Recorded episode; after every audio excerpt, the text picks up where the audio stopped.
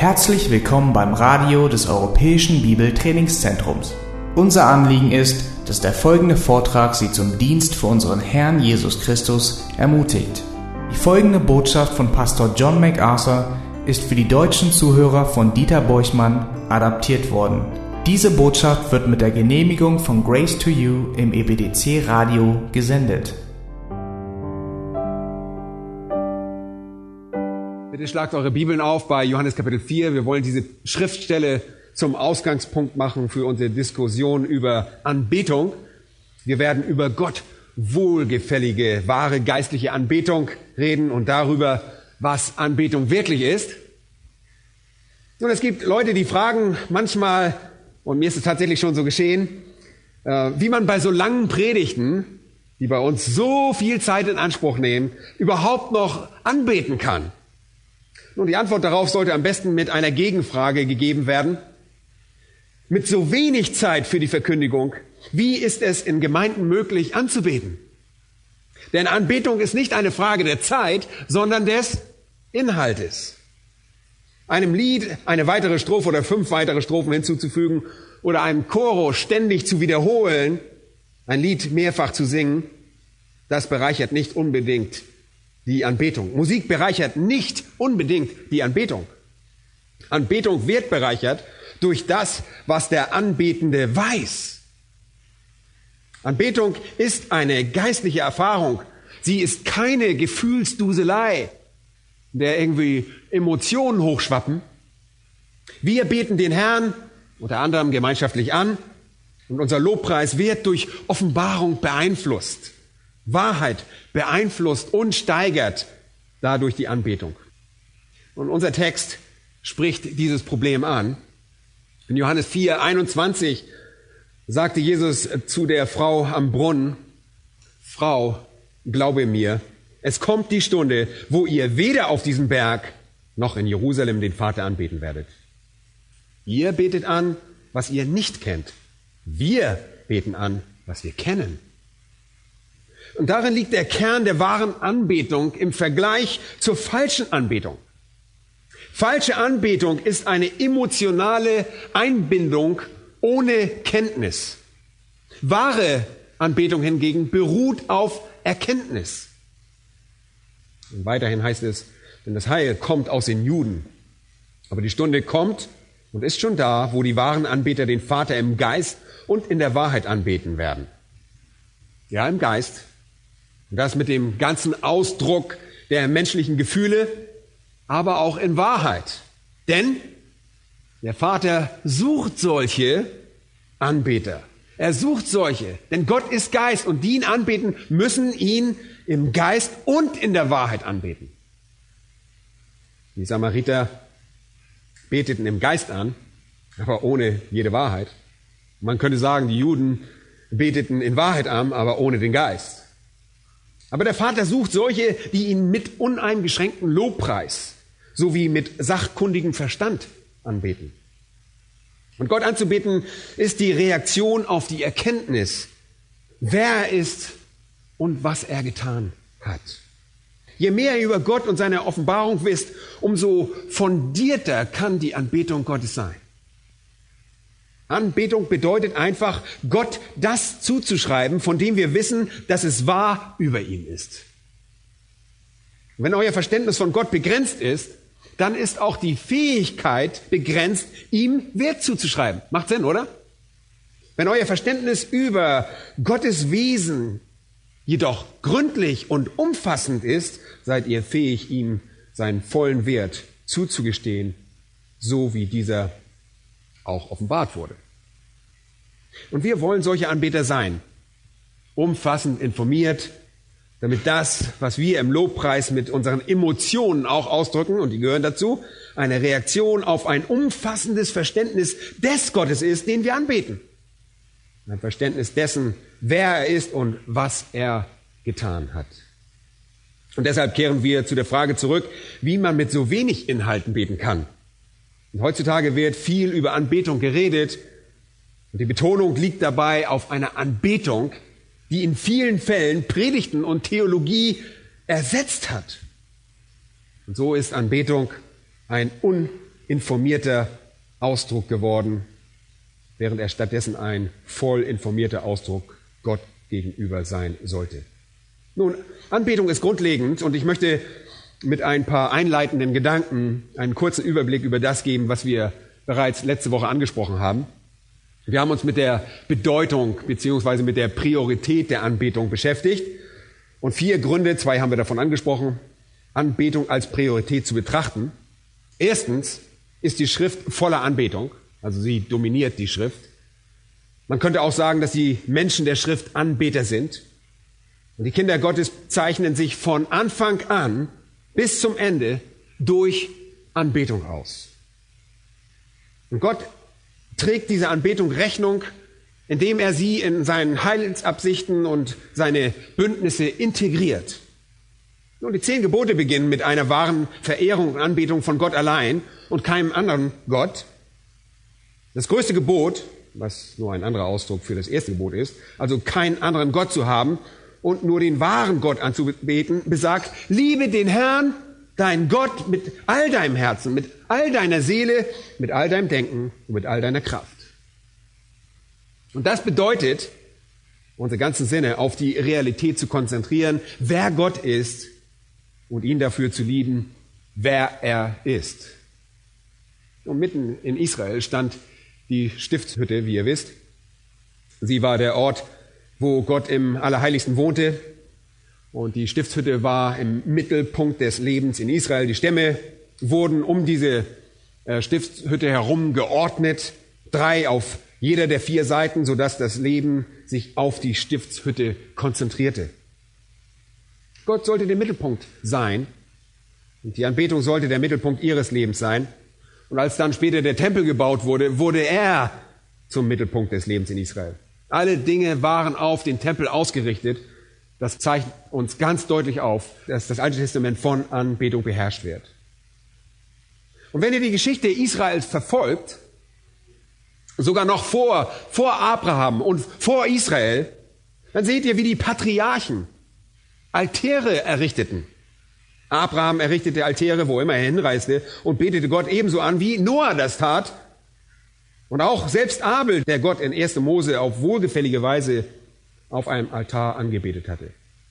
Die Anbetung dominiert das Alte Testament und hat auch eine zentrale Stellung im Neuen Testament. In Römer 12 werden wir aufgefordert, Gott geistliche Anbetung darzubringen, die Gott wohlgefällig ist. Und dann auch in 1. Petrus 2, Vers 5 sollen wir geistliche Opfer darbringen, die Gott wiederum wohlgefällig sind. Würden wir das Alte Testament studieren und den Verlauf darin beobachten, so würden wir sehen, dass das Volk Gottes immer dann gesegnet wurde, wenn es was machte? wenn es gehorsam war, wenn es ihn anbetete, wenn es Gott auf ihm wohlgefällige Weise anbetete.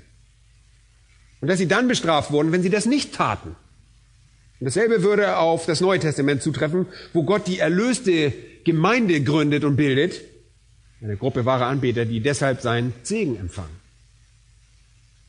Wenn ihr die Zukunft im Himmel betrachtet, und es gibt ein paar flüchtige Einblicke, die wir haben in Offenbarung Kapitel 4 und 5, dann sehen wir dort, dass auch sie beherrscht werden durch Anbetung. Wir kriegen einen Blick und sehen dort auch Anbetung. Das ist einfach, das, Neue, das Alte und Neue Testament wird beherrscht durch Anbetung. Die Schrift ist also voller Anbetung von 1. Mose bis zum Buch der Offenbarung. Und zweitens berührt Anbetung alle Bereiche unseres Lebens. Anbetung berührt in der Tat alle Bereiche unseres Lebens. Anbetung ist eine Lebensweise. Ja? Sie ist keine Erfahrung, die man einmal pro Woche macht, sondern sie ist eine Lebensweise. Und wir müssen das richtig tun.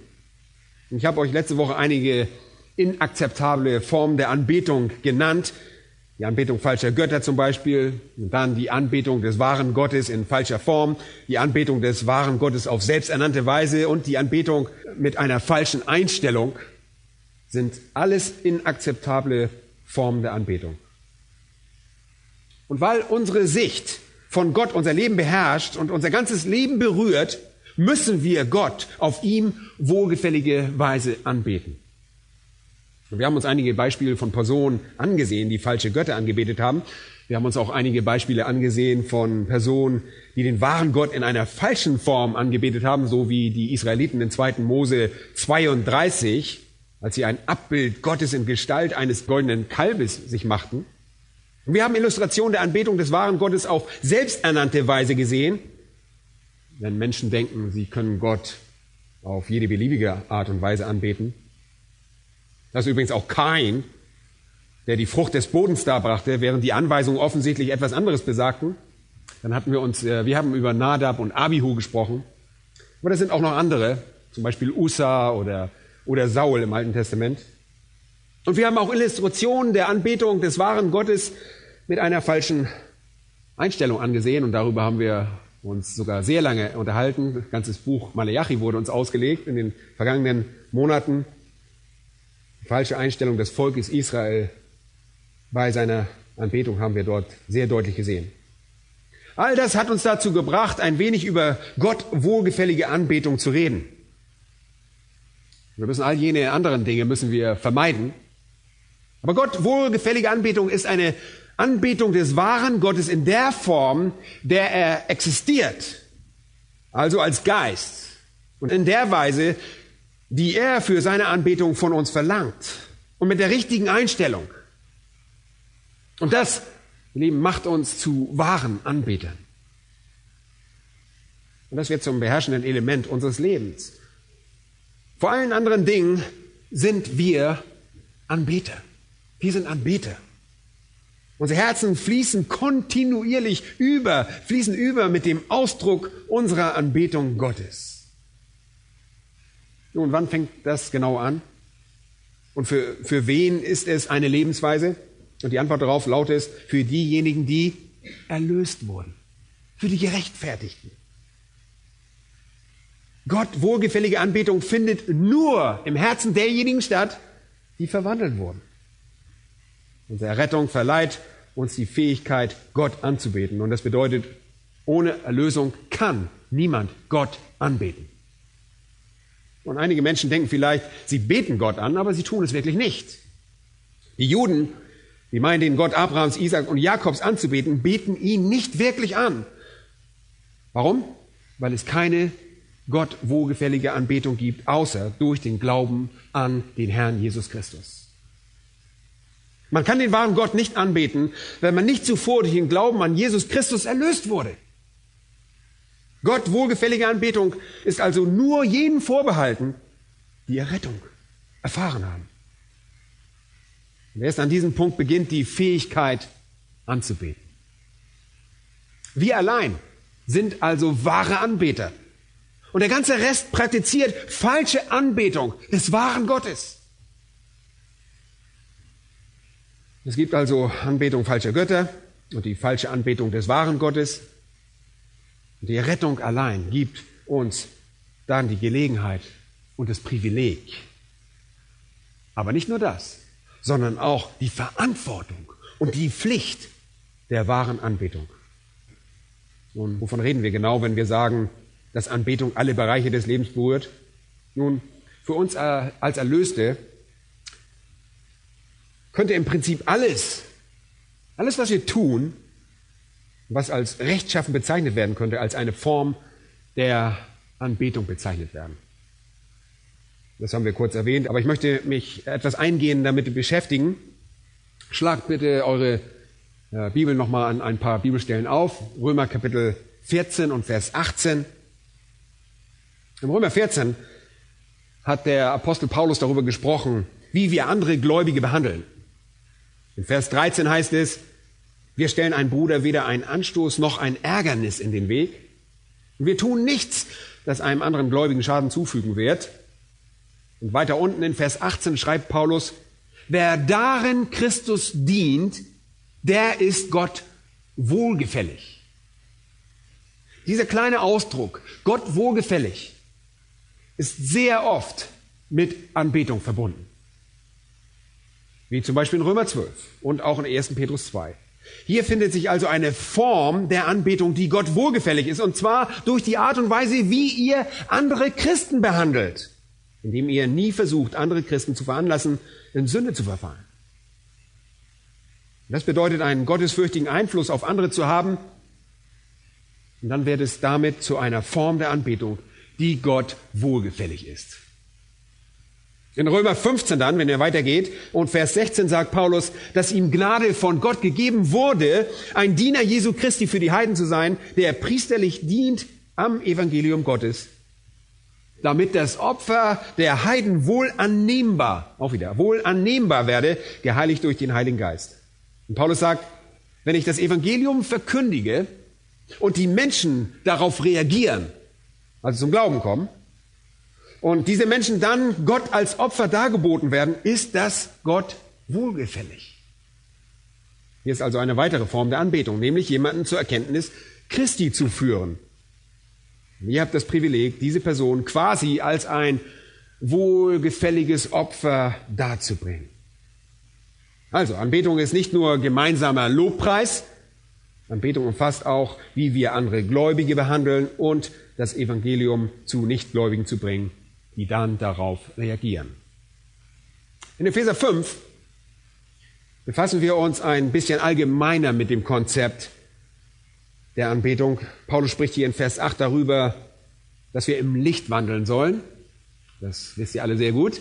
Epheser 5 ist euch noch alle gut in Erinnerung. Wandelt als Kinder des Lichts. Die Frucht des Geistes besteht nämlich lauter Güte und Gerechtigkeit und Wahrheit. Prüft also, was dem Herrn wohlgefällig ist.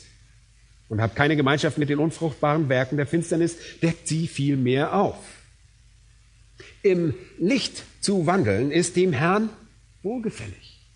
Im Licht zu wandeln ist annehmbar für den Herrn. Im Licht zu wandeln, also in Güte und Gerechtigkeit und Wahrheit, ist eine Gott wohlgefällige Form der Anbetung. Auch hier könnt ihr wieder sehen, wie unser Umgang mit anderen Gläubigen alle Bereiche des Lebens berührt, ebenso wie unser Umgang mit Nichtgläubigen sowie unser Engagement für Güte und Gerechtigkeit und Wahrheit. Dann in Philippa 1 und Vers 9 betet Paulus, dass eure Liebe noch mehr und mehr überströme in Erkenntnis und allem Urteilsvermögen, damit ihr prüfen könnt, worauf es ankommt, so dass ihr lauter und ohne Anstoß seid bis auf den Tag des Christus. Und dann folgendes, erfüllt mit Früchten der Gerechtigkeit, die durch Jesus Christus gewirkt werden, zur Ehre und zum Lob Gottes. Hier geht es um persönliche Gerechtigkeit, um ein Leben, das in überströmender Liebe gelebt wird, in echter Erkenntnis und demzufolge mit Urteilsvermögen.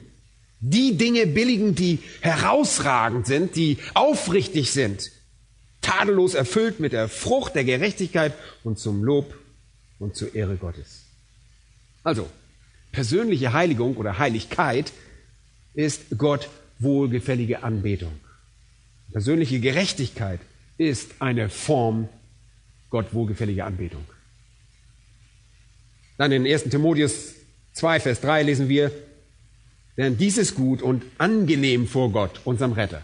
1. Timotheus 2, Vers 3. Bitte beachtet, dass jeder dieser Bibelabschnitte den Gedanken enthält, Gott wohlgefällig zu sein. Jeder dieser Abschnitte. Und worüber redet er hier in 1. Timotheus? Vers 1 sagt er, so ermahne ich euch nun, dass man vor allen Dingen Bitten, Gebete, Fürbitten und Danksagung darbringe für alle Menschen, für Könige und alle, die in hoher Stellung sind, damit wir ein ruhiges und stilles Leben führen können in aller Gottesfurcht und Ehrbarkeit. Und es ist nicht nur ein Gott wohlgefälliges Opfer oder ein angenehmer Ausdruck der Anbetung für die Errettung anderer Menschen zu beten, sondern auch ein ruhiges und stilles Leben zu führen. Auch das gehört dazu. Und das ist gut und angenehm vor Gott, unserem Retter. Und es ist wichtig, wie wir in der Gesellschaft leben, auf tugendhafte und gottesfürchtige Weise für die Rettung derjenigen in unserem Umfeld und derjenigen, die für uns verantwortlich sind, betend. Auch das ist Gott wohlgefällige Anbetung. Und dann später in 1. Timotheus Kapitel 5 und Vers 3 heißt es, Ehre die Witwen, die wirklich Witwen sind, echte Witwen. Wenn aber eine Witwe Kinder oder Enkel hat, so sollte diese zuerst lernen, am eigenen Haus Gottes fürchtig zu handeln. den Eltern Empfangenes zu vergelten. Denn das ist gut und wohlgefällig vor Gott. Sehr interessant. Die Fürsorge äh, für Witwen ist also eine Gott wohlgefällige Form der Anbetung. Im 1. Petrus 2, Vers 20, ein sehr und sehr vertrauter Text, heißt es in der Mitte des Verses, wenn ihr aber für Gutes tun leidet, ja, für das Gute, Gute tun, ja, müssen wir wirklich unterstreichen. Einige von uns leiden, weil sie nicht Gutes tun, aber hey, wenn wir für Gutes tun leiden und es geduldig ertragen, das ist Gnade bei Gott. Oder anders übersetzt, das ist wohlgefällig. Das ist Gott wohlgefällig. All dies sind Formen der Anbetung in unserem Leben. Wie wir andere Christen behandeln, ist eine Form der Anbetung. Es gibt eine Art, sie zu behandeln, die Gott wohlgefällige Anbetung darstellt. Verlorene Seelen durch die Verkündigung des Evangeliums zu gewinnen, ist eine Art, Gott geistliche Opfer darzubringen. Im Licht zu wandeln, also in Güte und Gerechtigkeit und Wahrheit ist wohlgefällige Anbetung. Persönliche Heiligung ist Gott wohlgefällige Anbetung. Gebet für die Verlorenen und eine gottesfürchtige Lebensweise sind Gott wohlgefällige Formen der Anbetung. Und die Fürsorge für Witwen ist eine Gott wohlgefällige Anbetung. Leiden für Gerechtigkeit ist Gott wohlgefällige Anbetung. Wenn ich also sage, dass Anbetung alle Bereiche unseres Lebens berührt, dann bedeutet das einfach genau das. Ist überall dort zu sehen. All diese Dinge drücken etwas über Gott aus, was ihm wohlgefällige Form der Anbetung ist. Und wir wollen aber einmal speziell über die Aspekte des Lobpreises als Gott wohlgefällige Anbetung sprechen. Und deshalb schlag einmal bitte Hebräer Kapitel 13 auf. Hebräer Kapitel 13.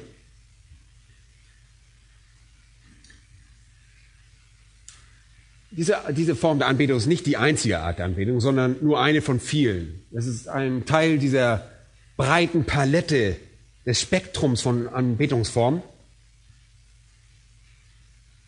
Aber es ist nicht alles, was es gibt. Jedoch ist das eine, die, die, diese Form der Anbetung des Lobpreises eine dominante Form. Selbst wenn kein Gläubiger oder Ungläubiger in der Nähe ist, kann ich Gott immer noch was? Lobpreis darbringen, egal wo du bist. Das ist der endlose Ausdruck der Anbetung zu jeder Zeit und an jedem Ort, unter allen Umständen von allen Kindern Gottes. Hebräer 13 und dort Vers 15.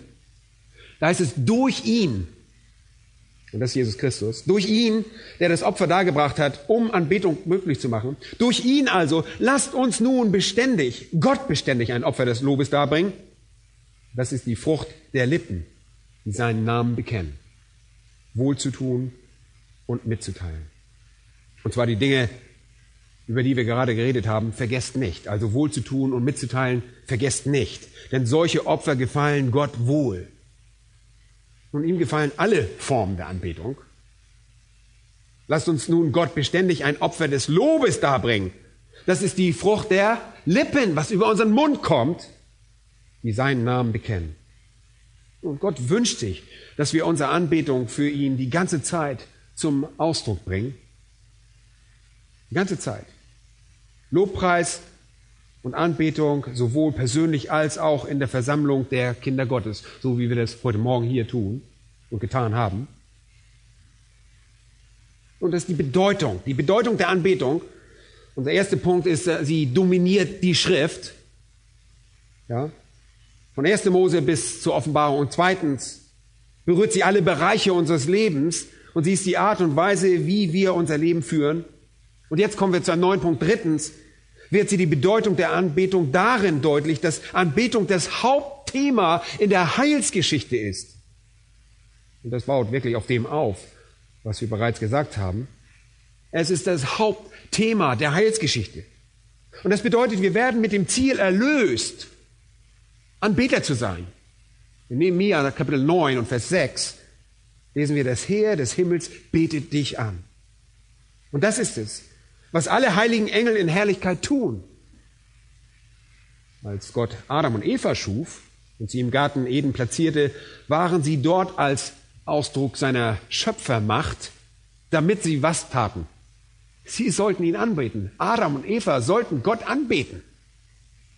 Sie entschieden sich jedoch etwas anderes anzubeten. Im Falle von Eva war es die Schlange, die sie anbetete. Sie vertraute der Schlange ihr Schicksal an als jemanden, der offensichtlich aufrichtiger mit ihr war als Gott.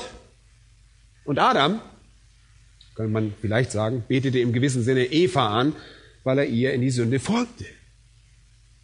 Und deshalb ordnete Gott die Erlösung an die er sofort nach dem Sündenfall auch demonstrierte, indem er ein Tier tötete, das Fell nahm und den Sünder, was machte, zudeckte. Er würde ihre Sünden zudecken. Es gab also die Möglichkeit, die Sünde zuzudecken. Es gab auch die Verheißung, dass jemand kommen würde, der den Kopf der Schlange zertreten, der Satan für seine bösen Werke richten würde. Ein für allemal. Und damit begann die Heilsgeschichte und die Heilsgeschichte besteht darin, dass Gott Anbeter wiedergewinnt. Ja, das war die ursprüngliche Absicht, Anbeter zu schaffen, aber er wird sie jetzt im Laufe der Geschichte wiedergewinnen. Damit begann diese ganze Heilsgeschichte. Der Sündenfall trat ein und als Adam und Eva sich entschieden, Gott nicht anzubeten, da fing alles an. Der erste Konflikt zwischen den Menschen war zwischen Kain und Abel. Ihr erinnert euch sehr gut daran. Und er war sehr ernst, denn Kain tötete Abel. So viel Feindschaft gab es in dieser Beziehung. Und all diese Feindschaft lässt sich unmittelbar auf die Frage der Anbetung zurückführen. Denn Kains Anbetung war Gott nicht wohlgefällig. Sein Opfer wurde abgelehnt. Abels Anbetung hingegen war Gott wohlgefällig. Sein Opfer wurde angenommen. Es war also die Frage von wohlgefälligen und nicht wohlgefälligen Opfern, die zu diesem ersten Mord führte. Wenn man die Geschichte des Heilsplanes im Zeitalter der Patriarchen verfolgt, dann wird man sehen, dass Gott sich den Patriarchen immer wieder zeigte. Wie bereits gesagt, baute Abraham immer wieder einen Altar, an dem er Gott anbetete, ganz so, wie es auch die anderen Patriarchen taten. Und wenn die Patriarchen Gott ordnungsgemäß anbeteten, wurden sie was? Dann wurden sie gesegnet. Und wenn sie es nicht taten, wurden sie bestraft. Als Gott dann aus den Lenden Abrahams das Volk Israels hervorbrachte, wurde dieses gesegnet. Wie lange? Solange sie Gott auf die ihm wohlgefällige Art und Weise anbeteten. Wenn sie es nicht taten, wurden sie bestraft. Das Volk Gottes zog nach der 400-jährigen Gefangenschaft aus Ägypten. Und als sie in die Wüste kamen, gossen sie sich dort ein goldenes Kalb und verstießen damit gegen Gottes Anweisung zur Anbetung. Sie wurden zu 40 Jahren des Umherwanderns und Todes in der Wüste verurteilt, ohne je das gelobte Land zu sehen. Selbst Mose konnte nie in das gelobte Land einziehen, weil er sich geweigert hatte, Gott so anzubeten, wie er es ihm vorgeschrieben hatte. Wisst ihr, man betet Gott durch Gehorsam an. Aber Moses verstieß dagegen und zog deshalb nie in das gelobte Land ein. Als Israel dann schließlich einzog, nachdem die ältere Generation gestorben war, wurde es jedes Mal gesegnet, wenn es ihm Gott wohlgefällige Anbetung darbrachte. Und eine Illustration dafür wollen wir uns mal ansehen. Könnt ihr nachschlagen. 1. Chronik, Kapitel 29 und Vers 20 und folgende. Ich lese euch mal dort vor. Da steht 1. Chronik 29, 20 und folgende. Und David sprach zu der ganzen Gemeinde, nun lobt den Herrn, euren Gott. Und die ganze Gemeinde lobte den Herrn, den Gott ihrer Väter. Und sie neigten sich und warfen sich nieder vor dem Herrn und vor dem König und sie opferten dem Herrn Schlachtopfer. Und am folgenden Morgen opferten sie dem Herrn Brandopfer, 1000 Witter, 1000 Lämmer, samt ihren Trankopfern, dazu Schlachtopfer in Menge für ganz Israel. Und an jeden Tag aßen und tranken sie vor dem Herrn mit großer Freude. Und sie machten Salomo, den Sohn Davids, zum zweiten Mal zum König und salbten ihn dem Herrn zum Fürsten und Zadok zum Priester. So saß Salomo auf dem Thron des Herrn als König anstelle seines Vaters David.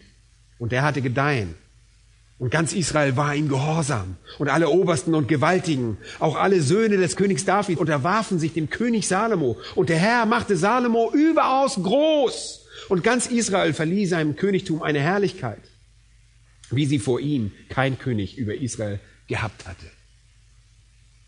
Alles lief gut, wenn sie Gott wahre, Huldigung, Anbetung darbrachten. Wenn sie es aber nicht taten, wurden sie streng bestraft. Und das ist Teil von dem, was Stephanus in seiner Rede in Apostelgeschichte 7 und Vers 41 sagte, als er die Geschichte des Volkes Israels nacherzählte. Er erinnerte sie daran, dass sie ein Kalb gemacht hatten, dem Götzen ein Opfer dargebracht hatten und sich an den Werken ihrer Hände freuten. Heißt es in Apostelgeschichte 7, 42. Da wandte sich Gott ab und gab sie dahin, sodass sie dem Heer des Himmels dienten, wie im Buch der Propheten geschrieben steht. Habt ihr etwa mir Schlachtopfer und Speisopfer dargebracht während der 40 Jahre in der Wüste, Haus Israel? Ihr habt die Hütte des Moloch und das Sternbild eures Gottes Remphan herumgetragen, die Bilder, die ihr gemacht habt, um sie anzubeten. Und ich werde euch wegführen über Babylon hinaus. So, sie brachten Götzen in das Land und beten diese Götzen an. Und wir kennen die Geschichte des Königsreichs, des vereinten Königsreichs und des geteilten Königsreichs und die Götzenanbetung, die sie beherrschte und dann schließlich wohin führte? In die Gefangenschaft nach Babylon. Die Anbetung Israels war zu jedem Zeitpunkt so verdorben. Und auch wenn es immer ein Überrest wahrer Anbeter gab, das Volk fiel vom Glauben ab und verharrte in diesem Zustand selbst bis in die Zeit unseres Herrn Jesus Christus hinein. Zum Ende des Alten Testaments gab es ja noch einmal eine große Erweckung, auf die in Esra und auch Jesaja hingewiesen wird. Aber die Geschichte des Volkes Israels war größtenteils die Geschichte eines Volkes, das in der Gott wohlgefälligen Anbetung versagt hatte. Und als Jesus kam und seinen Dienst begann, Leute, wisst ihr, was das erste war, was er tat? Er ging in den Tempel und reinigte den und verlangte wahre Anbetung. Das war das erste, was er tat, weil der Tempel war verdorben und von Korruption beherrscht. Und Jesus verlangte wahre Anbetung. Und am Ende seines Dienstes muss er das nochmal tun. Da räumt er nochmal den Tempel aus. Und auch dort verlangt er wahre Anbetung. All jene, die wahrhaftig anbeteten, wurden gesegnet, während diejenigen, die das nicht taten, dem Gericht Gottes unterlagen. Als die Gemeinde dann entstand, entstand sie als Versammlung wahrer Anbeter. Und das sind Anbeter, die zusammen Gott anbeten, wie wir das in Philippa 3, 3 gesehen hatten. Und die Schrift wird also von Anbetung durchweg beherrscht. Das Leben wird von Anbetung dominiert und die Heilsgeschichte wird von dem Aufruf nach wahrer Anbetung dominiert und so auch die Szenen im Himmel. Wenn ihr zum Buch der Offenbarung geht, Kapitel 4, 5, 11, 14, 15, 19 und 22, die Szenen im Himmel sind immer Szenen der Anbetung Gottes. gibt noch eine Sache ja, zu sagen, auch wenn sie sicherlich nicht erwähnt werden muss. Aber viertens, Anbetung wird uns geboten. Das ist der vierte Punkt. Anbetung wird uns geboten. Sie beherrscht nicht nur die Schrift, sie beherrscht nicht nur unser Leben und sie beherrscht nicht nur die Heilsgeschichte, sondern sie wird uns geboten. Es ist ein Befehl. In Matthäus Kapitel 4, gibt Jesus dieses Gebot wieder. Hier wird er in die Versuchung geführt und gibt unter der Versuchung durch Satan, 5. Mose 6, die Verse 13 und 14, einfach gibt er sie frei wieder. Weiche Satan, denn es steht geschrieben, du sollst den Herrn, deinen Gott, anbeten und ihm allein dienen. Anbetung ist also ein Gebot, Leute.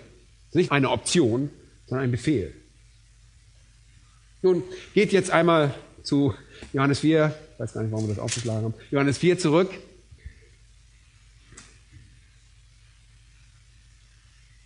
Wir sehen hier den Kern dieses Gebotes und ich kann euch eine Menge andere Schriftstellen dazu sagen, aber momentan geht es uns um Vers 24. Johannes 4, 24. Gott ist Geist und die ihn anbeten, hier ist der Schlüsselbegriff, müssen. Sie müssen ihn im Geist und in der Wahrheit anbeten. Es ist ein Muss. Warum? Weil es ein Gebot ist. Jesus spricht hier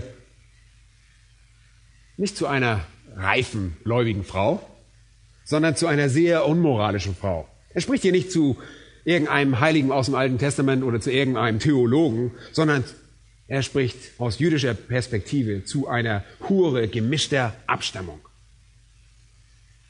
Er evangelisiert jemanden, der in der Gesellschaft ganz unten stand, gehasst wegen, wegen ihrer Mischlingsabstammung und wegen ihres Lebens als Hure.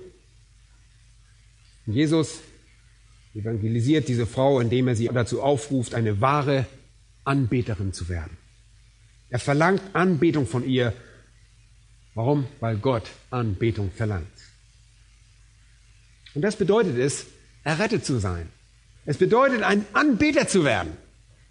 Und das ist der Kern der Evangelisation, Leute.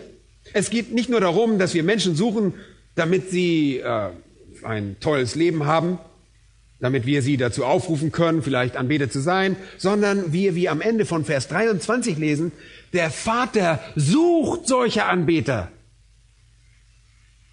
Und das ist eine göttliche Aufgabe.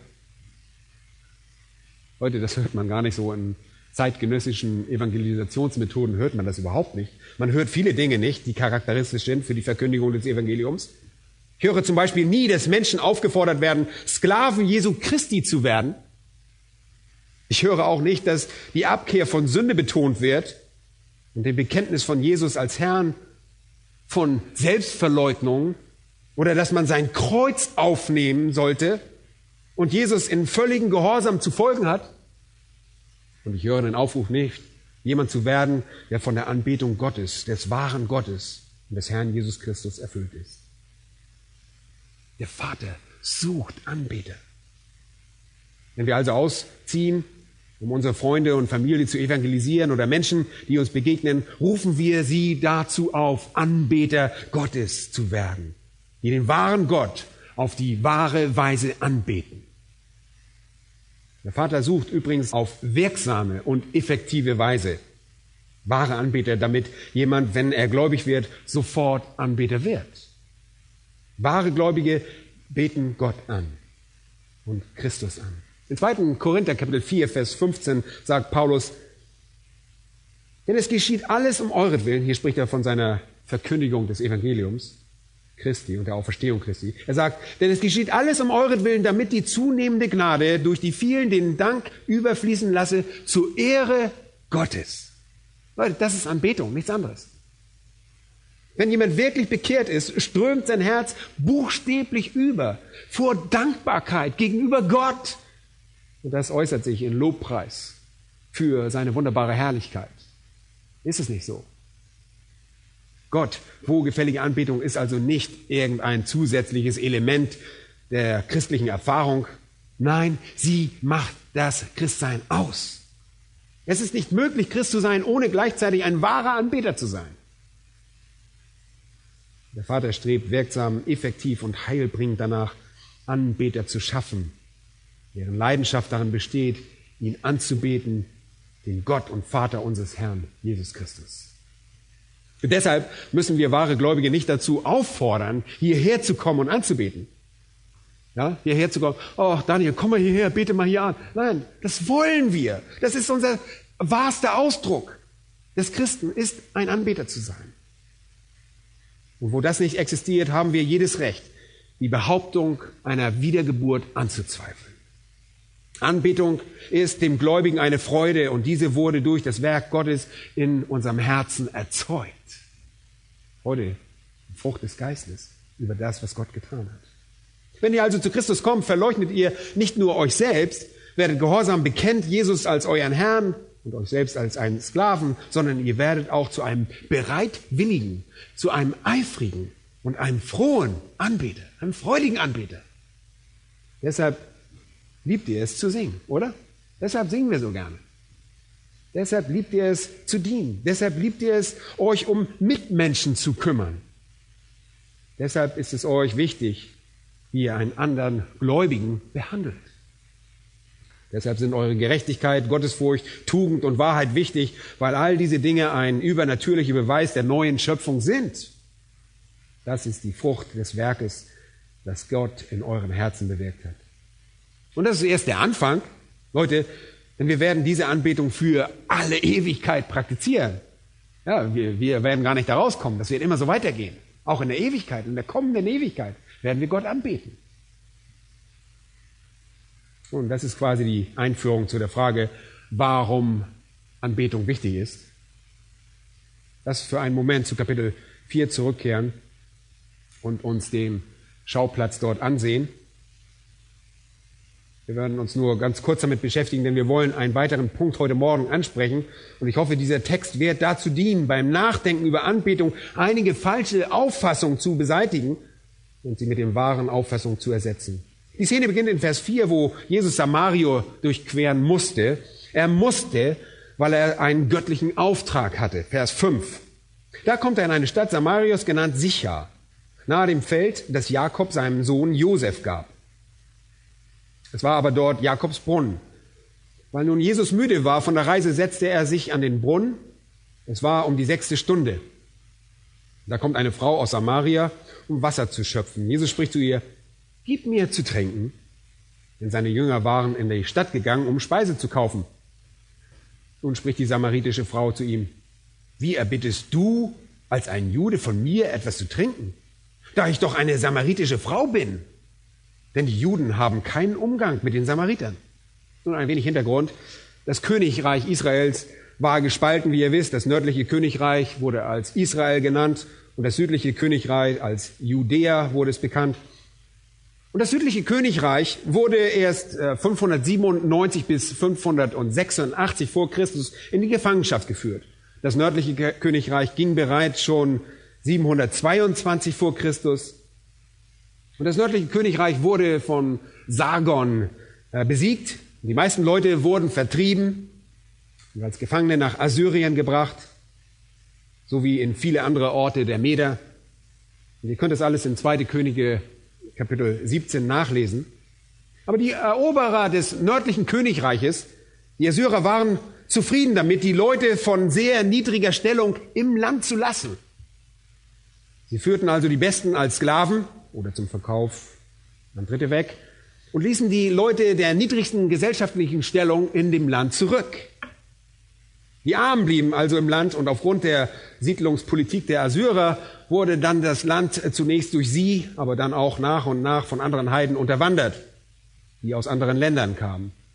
Und sie schlossen, die Zurückgebliebenen, schlossen Mischehen mit den restlichen Juden im Land, also diejenigen, die von den Assyrern zurückgebracht wurden schlossen Ehen mit diesen Leuten.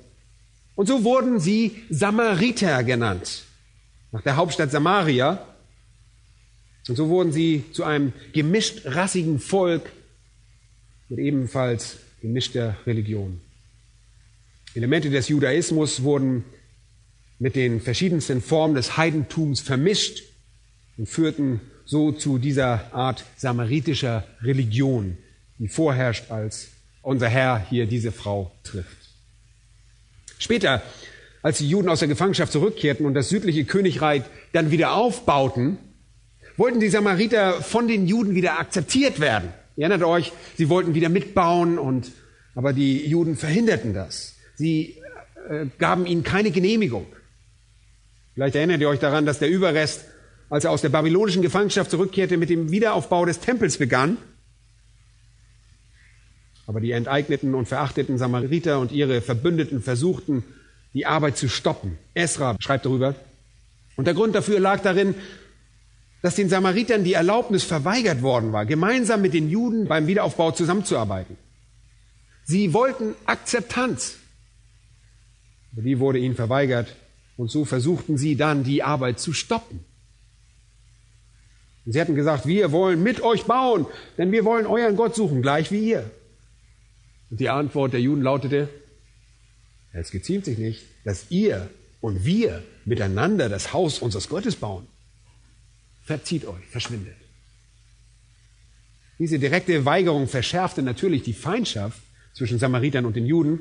Und so gingen sie zurück nach Samaria zu ihrem eigenen Berg namens Garizim und errichteten dort ihren eigenen Tempel. Und dieser Tempel stand bis 128 vor Christus, als er von Johannes Hyrkanos zerstört wurde, einem Anführer der Makkabäer. selbst nach der Zerstörung des Tempels setzten die Samariter ihre Anbetung auf diesen Berg fort. Und das tun sie teilweise heute noch. da wo einst der Tempel gestanden hat. Sie akzeptierten, die Samariter akzeptierten nur die fünf Bücher Mose und nicht den Rest des Alten Testaments und in der Zeit unseres Herrn Jesus Christus sind die Samariter verhasste und verachtete Menschen.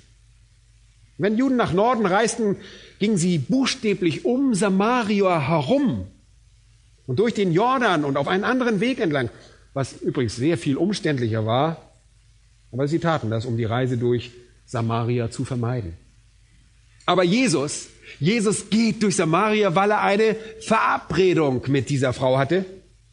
Und das ist der Schlüssel zum Verständnis dieses Abschnittes. Und deshalb sagt sie, warum sprichst du mit mir? Da ich doch eine samaritische Frau bin und du ein Jude und die Juden haben keinen Umgang mit den Samaritern. Sie war verwundert. Und Christus offenbart ihr, wer er ist. In Vers 10 heißt es, Jesus antwortete und sprach ihr, wenn du die Gabe Gottes erkennen würdest und wer der ist, der zu dir spricht, gib mir zu trinken, so würdest du ihn bitten und er gebe dir lebendiges Wasser. Weißt du nicht, liebe Frau, dass ich genau der bin, nachdem du und dein Volk euch in all den Jahrhunderten eurer Entfremdung gesehnt habt? Ich bin der Gott, den ihr so sehnlichst erkennen solltet und wolltet, euch aber verweigert worden war. Ich bin derjenige, der dir das lebendige Wasser geben kann. Im Text weiter heißt es, die Frau spricht zu ihm, Herr, du hast ja keinen Eimer und der Brunnen ist tief. Woher hast du denn das lebendige Wasser? Bist du größer als unser Vater Jakob, der uns den Brunnen gegeben und selbst daraus getrunken hat, samt seinen Söhnen und seinem Vieh? Jesus antwortete und sprach zu ihr, jeden, der von diesem Wasser trinkt, wird wieder dürsten. Wer aber von dem Wasser trinkt, das ich ihm geben werde, den wird in Ewigkeit nicht dürsten, sondern das Wasser, das ich ihm geben werde, wird in ihm zu einer Quelle von Wasser werden, das bis ins ewige Leben quillt. Die Frau spricht zu ihm, Herr, gib mir dieses Wasser, damit ich nicht dürste und nicht hierher kommen muss, um zu schöpfen. Jesus spricht zu ihr, geh hin, rufe deinen Mann und komm her. Die Frau antwortete und sprach, ich habe keinen Mann. Jesus spricht zu ihr, Du hast recht gesagt, ich habe keinen Mann. Denn fünf Männer hast du gehabt und der, den du jetzt hast, ist nicht dein Mann. Du hast die Wahrheit gesprochen. Die Frau spricht zu ihm, Herr, ich sehe, dass du ein Prophet bist. Und sie leugnet seine Bemerkung über ihr unmoralisches Leben nicht. Sie nennt ihn sogar einen Propheten, jemanden, der für Gott spricht und Geheimnisse aufdecken könnte. Sie gibt ihre Schuld zu. Und in Vers 29 sagt sie zu den anderen, kommt, seht einen Menschen, der mir alles gesagt hat, was ich getan habe, ob dieser nicht der Christus ist. Sie ahnt, dass dies der lang ersehnte Messias sein könnte. Beachtet jetzt Folgendes. Dies ist eine Offenbarung Christi gegenüber jemandem, der nicht einmal sucht. Habt ihr es verstanden? Sie sucht nicht einmal eine Offenbarung Christi gegen jemanden, der nicht einmal ein erwachender Sünder ist. Er macht sie ihrer Sünde bewusst und offenbart sich ihr quasi aus heiterem Himmel und sie reagiert mit der dringlichsten aller Fragen. Und diese steht in Vers 20 und leitet die Diskussion über Anbetung ein. Vers 20. Und ihr fragt, das ist auch keine Frage. Moment. Unsere Väter haben auf diesem Berg angebetet und ihr sagt, in Jerusalem sei der Ort, wo man anbeten soll? In Wirklichkeit ist das eine Frage, obwohl es nicht in Gestalt einer Frage erscheint. Die Frage lautet, wo sollen wir anbeten? Das stand wirklich dahinter. Wenn du ein Prophet bist, und das musst du sein, weil du mir gerade all die Dinge gesagt hast, die du niemals über mich wissen könntest, wenn du nicht ein Prophet bist und für Gott sprichst, Herr, dann beantworte doch diese Frage, wo beten wir an? Seht ihr das selbst die nicht informierte, unwissende Hure in ihrem Kopf von der Annahme ausgeht, dass wahre Religion eine Frage der Anbetung ist? Und das ist das Erste, was wir von ihr hören. Das ist ihre erste Frage. Ihre erste Frage ist nicht, was wirst du für mich tun? Kannst du vielleicht meine Probleme lösen? Oder kannst du dafür sorgen, dass ich ein schöneres, besseres Leben habe? Das ist nicht ihre Frage. Es gibt eine dringlichere alles umspannende Frage, die lautet, wo beten wir an? Alle Religionen gehen von Annahme aus, dass man eine Gottheit anbetet. Deshalb frage ich mich, wie können wir das im Evangelikalismus aus dem Auge verlieren? Wie können wir sowas aus dem Auge verlieren? Das ist es, was wir tun. Wir rufen Menschen dazu auf, Anbeter zu sein. Und selbst jene, die unwissend sind, wissen das. Diese Frau bekommt Gewissensbisse und es trifft sie bis in ihre Seele. Sie bestätigt ihre Sünde und jetzt will sie die Dinge richtigstellen. Sie will sich Gott nähern. Aber wo? Und wie? Und jetzt kommt die Antwort, die so überaus wichtig ist. Die Antwort lautet, es geht nicht um den Ort, sondern um die Person. Jesus sprach zu der Frau, glaube mir, es kommt die Stunde, wo ihr weder auf diesem Berg noch in Jerusalem den Vater anbeten werdet. Moment mal. Seine Antwort lautet, keiner der beiden Orte.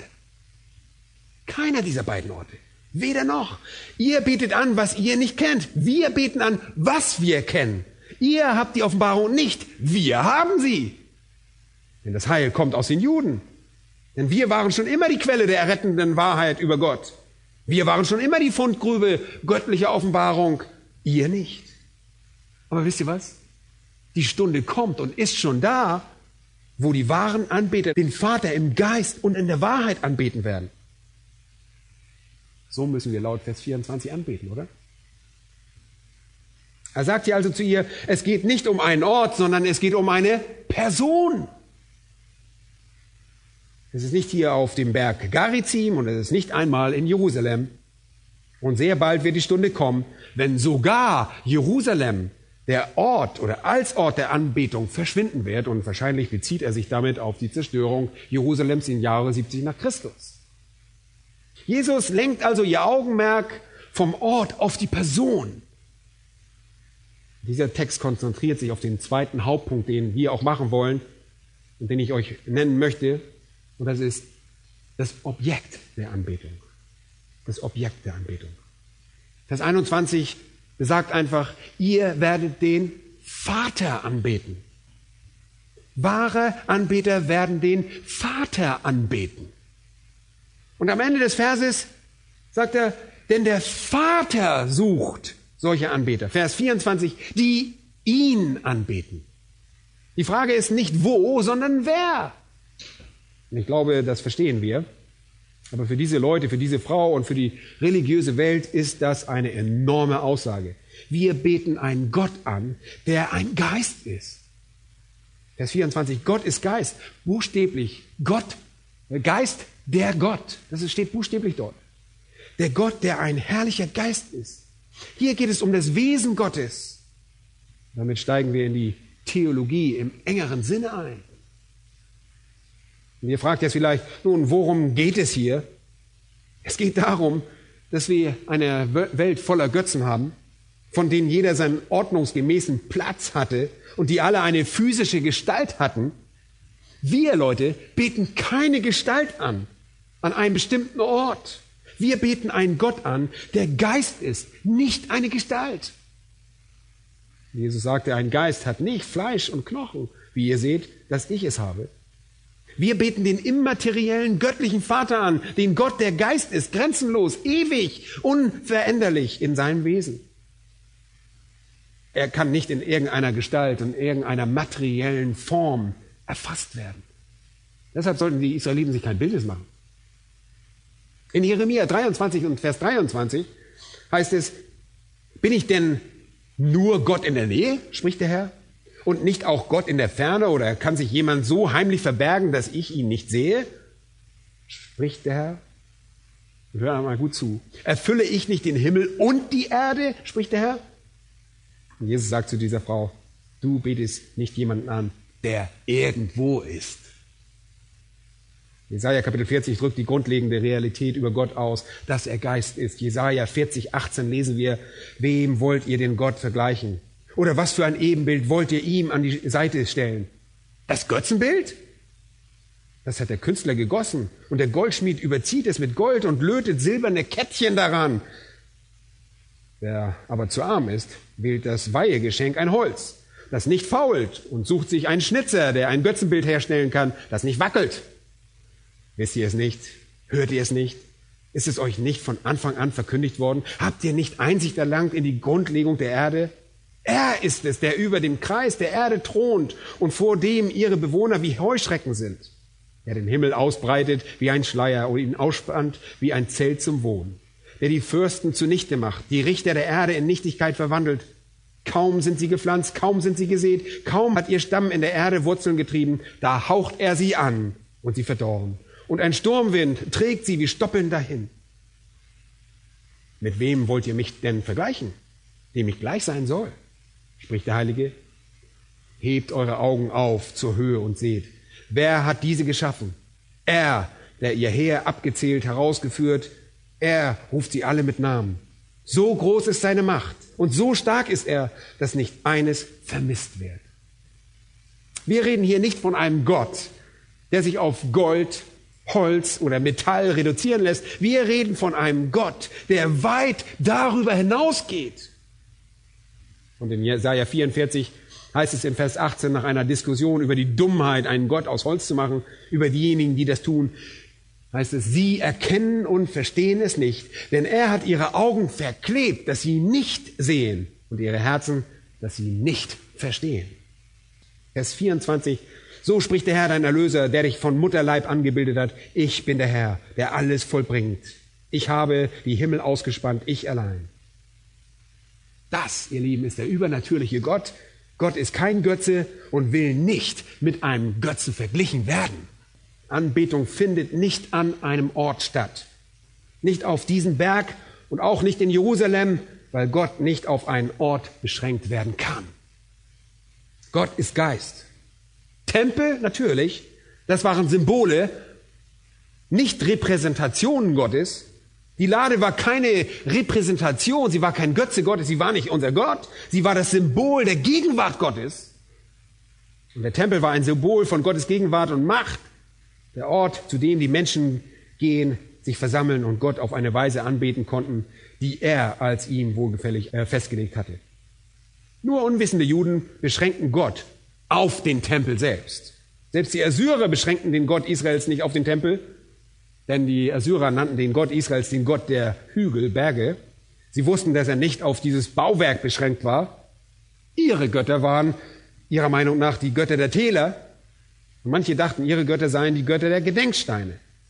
Aber selbst unwissende Assyrer wussten, dass der Tempel nicht der Ort war, auf den Gott beschränkt, sondern nur der Ort, an dem Gott repräsentiert war.